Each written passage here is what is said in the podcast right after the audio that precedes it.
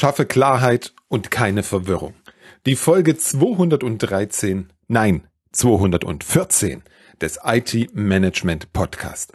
Mein Name ist Robert Sieber und ich freue mich, dass du dieses Mal wieder mit dabei bist oder dass du diesen Podcast neu gefunden hast. Hallo und herzlich willkommen. Die heutige Folge kannst du auch als Video auf meinem YouTube-Kanal dir anschauen. Keine Angst, du musst mich jetzt nicht die ganze Zeit anschauen. Ich verwende gleich ein paar einfache, wirklich ganz einfache Visualisierungen zum heutigen Thema aus meinem Workshop Agiles Service Management als Unterstützung.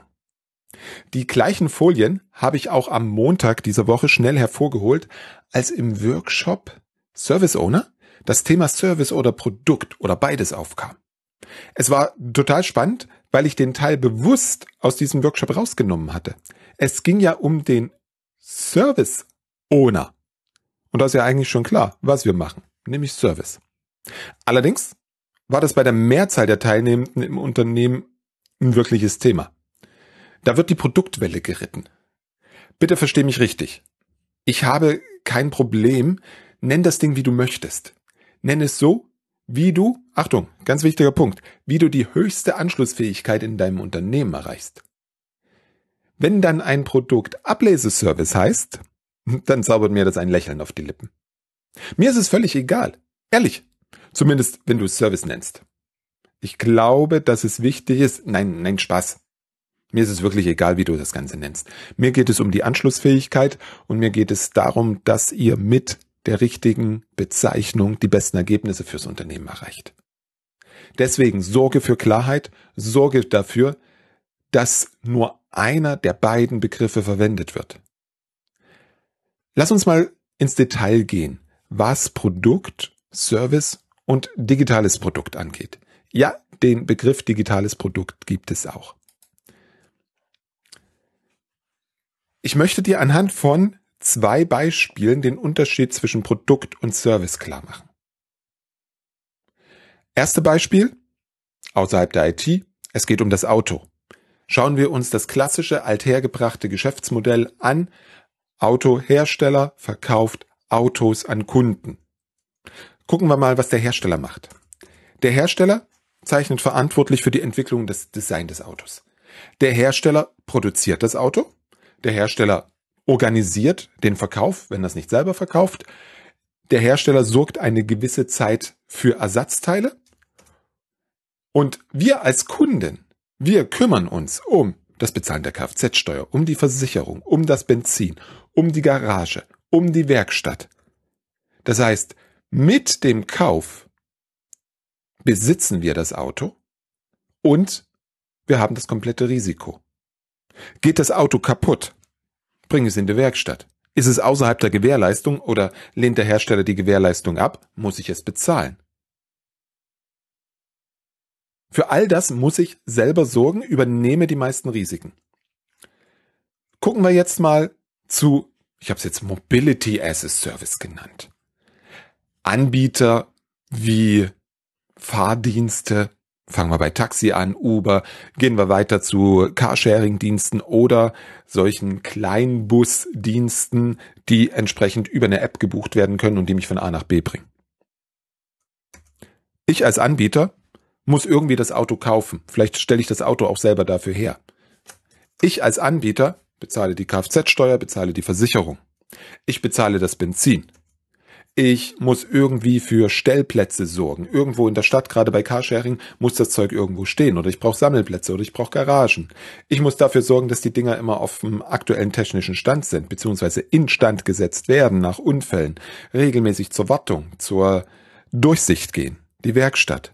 Und wenn es ein Service ist, bei dem Menschen das Fahren übernehmen, dann muss ich die Fahrer stellen, ich muss dafür sorgen, dass die geschult werden, ich muss dafür sorgen, dass die entsprechend Führerschein haben, dass die die Anforderungen erfüllen, vielleicht brauchen sie einen Personenbeförderungsschein. Und ich brauche noch irgendetwas zur Disposition. Sei es beim Taxi der Callcenter, sei es die Taxi Deutschland App, sei es irgendeine andere Vermittlungsdispositions-App. Ich muss die ganze Flotte managen, ich muss die ganze Flotte steuern. Das ist mein Job als Anbieter bei einem Service. Mein Job als Kunde ist es, den Service zu nutzen und pro Nutzung zu bezahlen. Das heißt, hier liegt das größte Risiko, der größte Teil des Risikos liegt hier beim Anbieter, nicht bei mir als Kunden. Wenn ich einen Unfall baue und die entsprechend vertraglich vereinbarte Selbstbeteiligung bezahlen muss, dann übernehme ich ein Risiko. Klar, die Teilnahme am Straßenverkehr ist auch mit dem Risiko verbunden. Logisch. Aber dieselben Risiken habe ich beim Autokauf auch, nur dass sich hier beim Mobility as a Service der größte Teil der Risiken auf Seiten des Anbieters befindet. Schauen wir in die IT-Welt. Gucken wir uns ein, gucken wir uns Software an. Weil auch da gibt es nach wie vor beide Modelle. Das eine Kaufmodell, das andere das Mietmodell.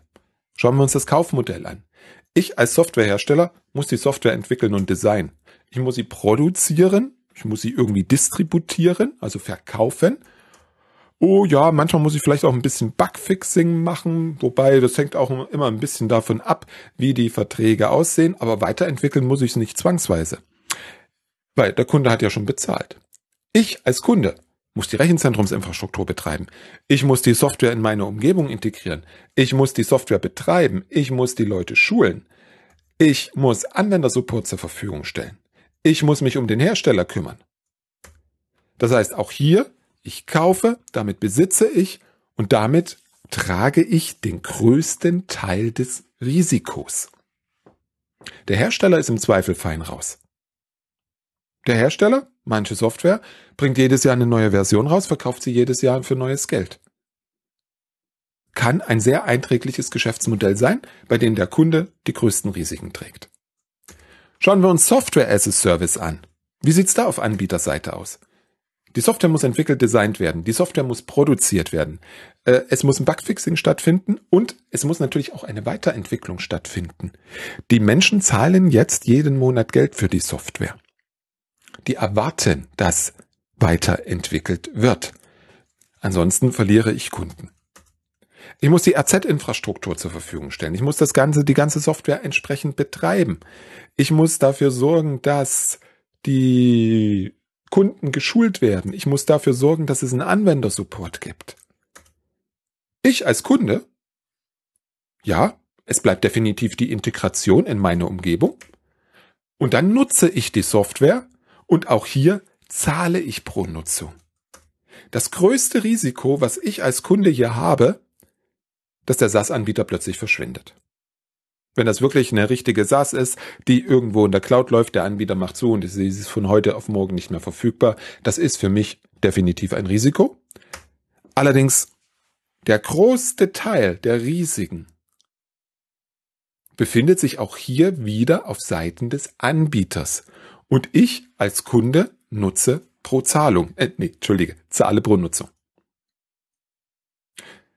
Du hörst, du siehst, es gibt ganz klaren Unterschied zwischen einem Produkt, ich verkaufe ein Auto, ich verkaufe eine Software, versus ich vermiete eine Software oder ich stelle einen Mobilitätsservice zur Verfügung. Hat viel damit zu tun, wer welches Risiko trägt, hat viel damit zu tun, wer welche Kosten trägt und hat viel damit zu tun, wie einfach ich es als Kunde habe.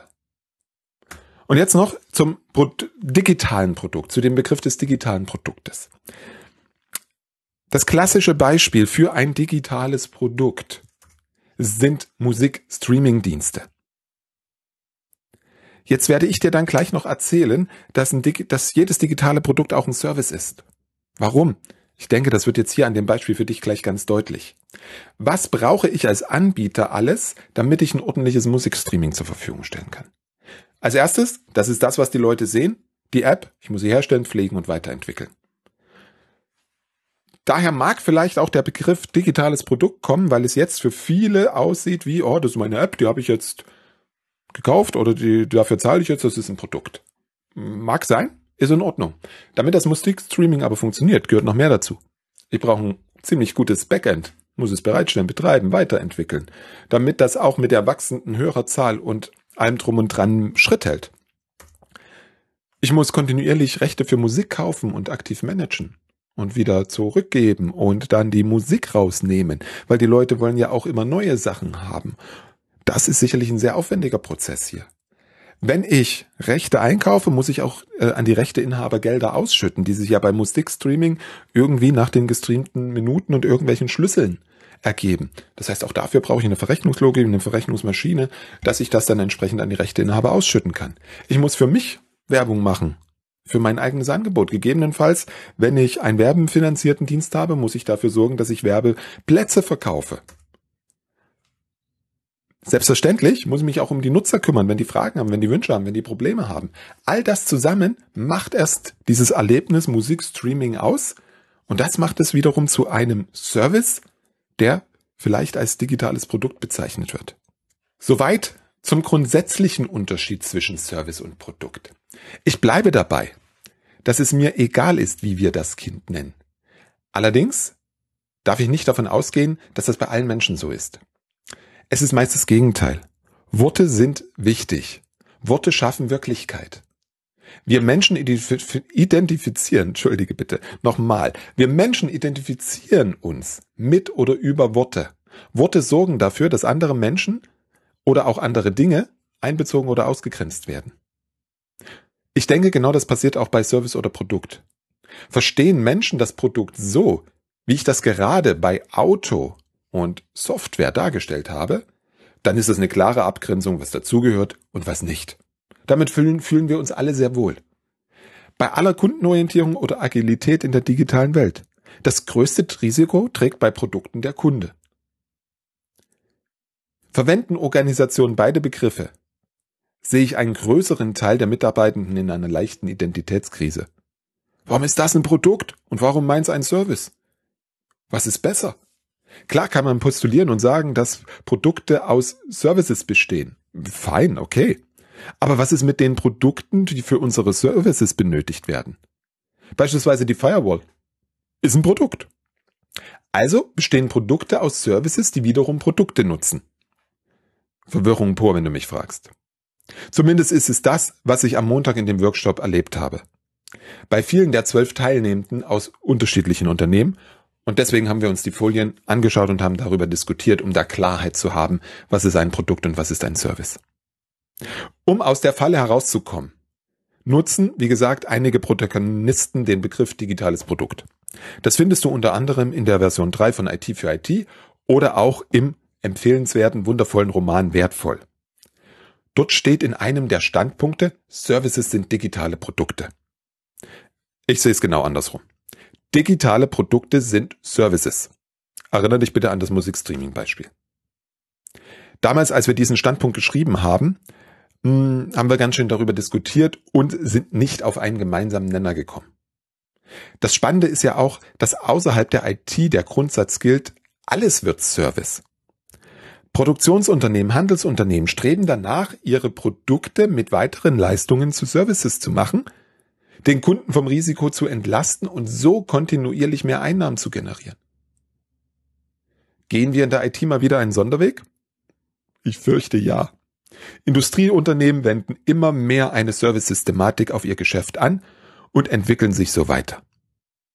Ich denke, dass es deinem Unternehmen hilft, wenn ihr euch für einen der beiden Begriffe entscheidet. Das schafft Klarheit. Egal für, für welchen Begriff ihr euch entscheidet. Ihr werdet wahrscheinlich in den meisten Fällen Produkte haben, die sich der Service-Systematik bedienen. Das ist in Ordnung. Dann denkt bitte dran, auch alles das, was wir im Service Management kennen, für deinen konkreten Fall sinnvoll ist, darauf anzuwenden. Ich für meinen Teil bin und bleib der Service Nerd. Wenn die Definition und die Etablierung der Rolle Service Owner für dich eine Hürde darstellt, dann wiederhole ich den Workshop Service Owner am 4. September. Wieder online und live in einer schönen kleinen Gruppe. Beim letzten Mal war der komplette Workshop innerhalb eines Tages ausverkauft. Entscheide dich also schnell und sichere dir deinen, deinen Platz unter www.servicenerds.camp slash workshops. Das steht da in der Mehrzahl weil du dir dort auch den Workshop Agiles Service Management im Vorfeld des nächsten Service Nerds Camps buchen kannst. Bis zum nächsten Mal.